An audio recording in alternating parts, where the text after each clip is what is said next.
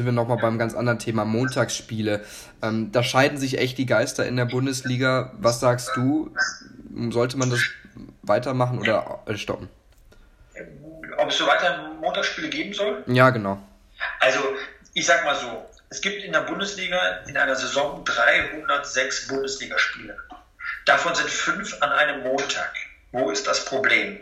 Es sind zehn Mannschaften dann betroffen, die gegeneinander spielen. Und zwei Dinge müssen wir ja noch festhalten. Erstens, die zweite Liga spielt an dem Montag nicht, wird also entlastet mit Montagsspielen und damit auch deren Fans.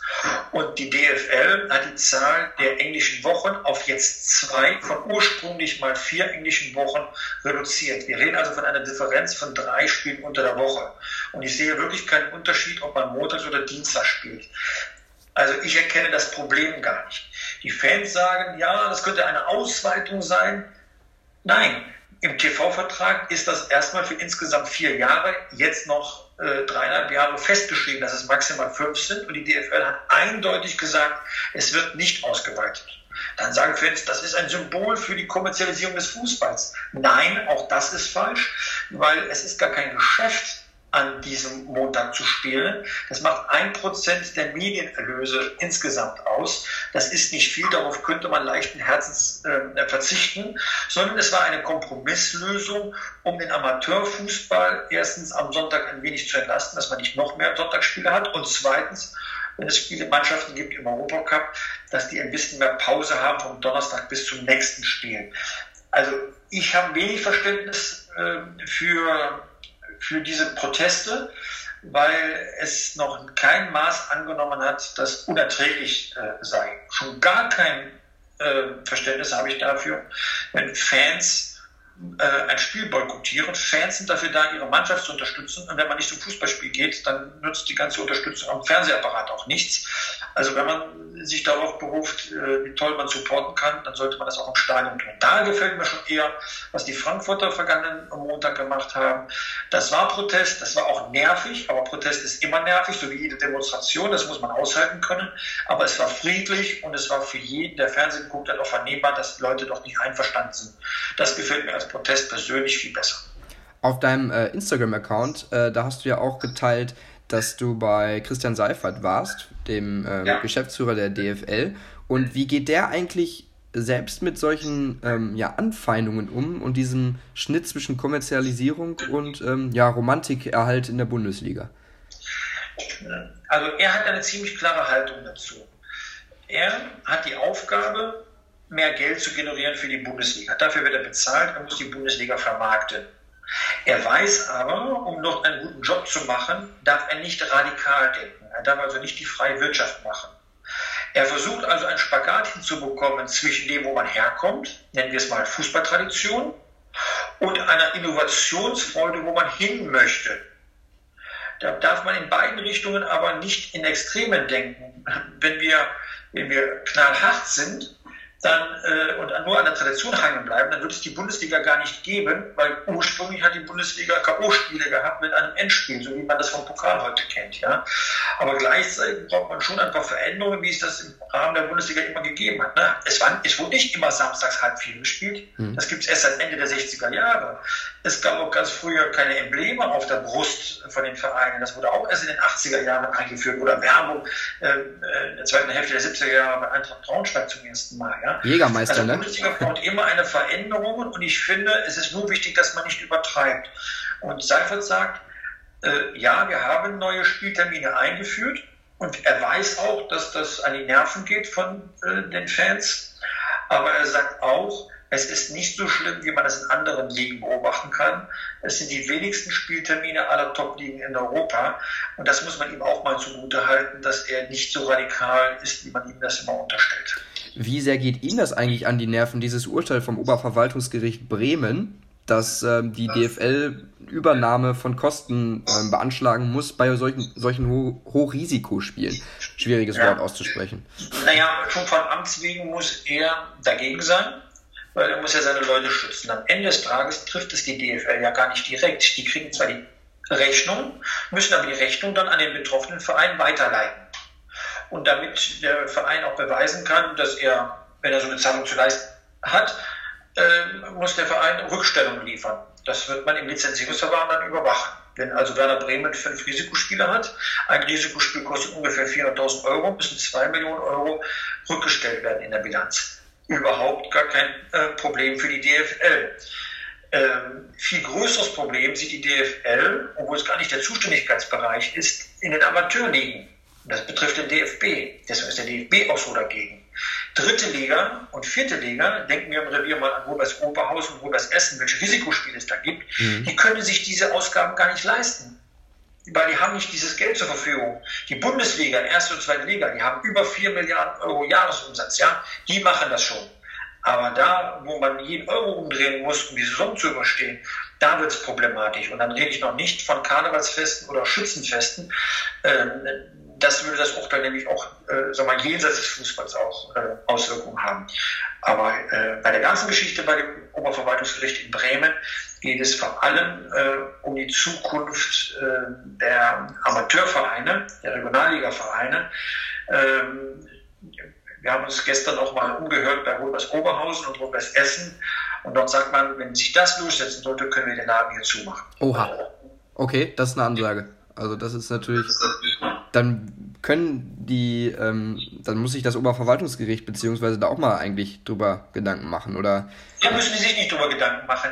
Ein Gericht muss sich keine Gedanken über mhm. die Auswirkungen machen, sondern sie müssen sich darüber Gedanken machen, was ist die Gesetzeslage.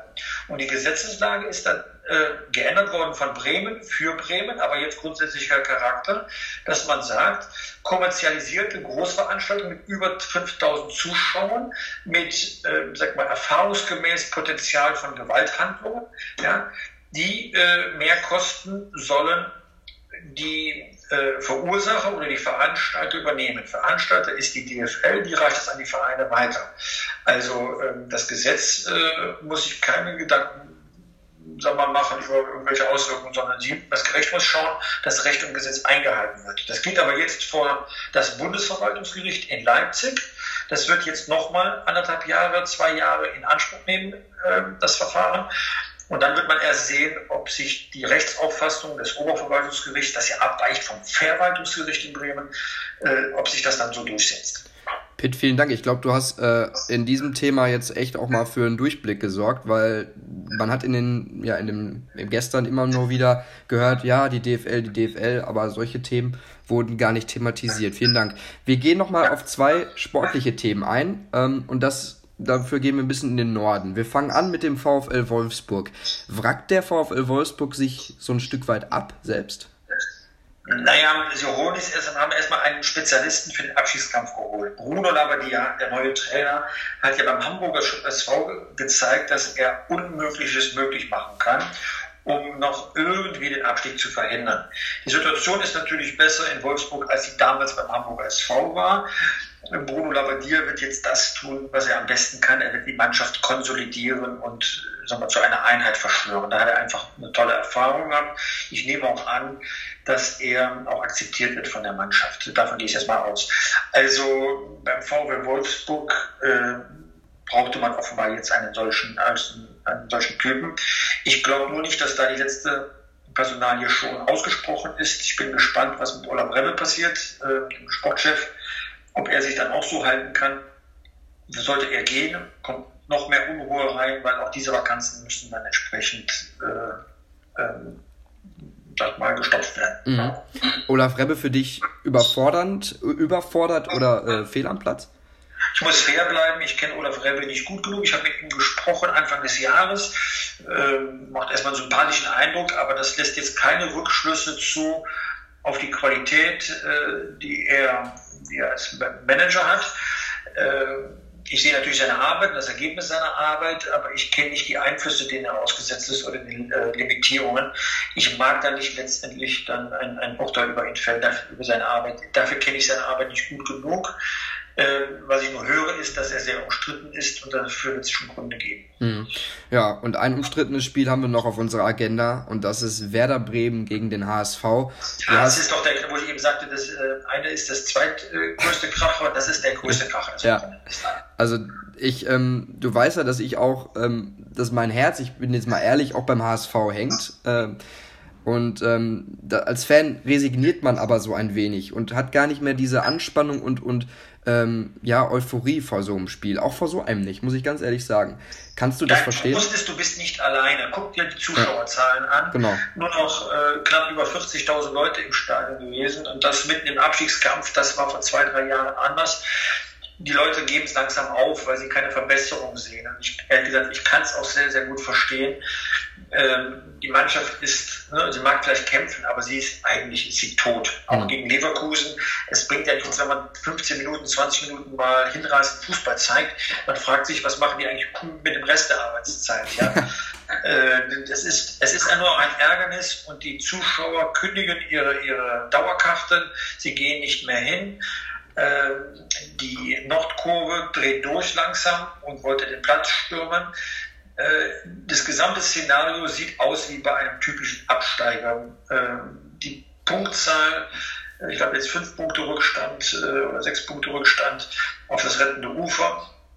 Ähm, ich wüsste jetzt nicht, wo man jetzt noch Punkte holen soll, wenn man es noch nicht mal schafft, zu Hause den 1. FC Köln zu schlagen. Jetzt kommen die zwei wichtigsten Spiele. Wenn da nicht gewonnen wird, dann gehen die Lampen dort aus. In Bremen, dann zu Hause gegen Mainz.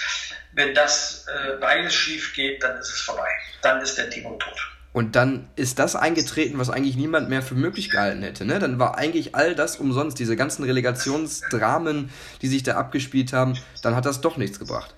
Ja, man hat sich etwas vorgemacht. Man hat geglaubt, nach der guten Rückrunde der Vorsaison, das würde dann halt so weitergehen. Aber auch das war ein Kraftakt. Das war einfach eine Fehleinschätzung von den Kollegen Bruchragen und Todd. Das kann man auch nicht anders sagen.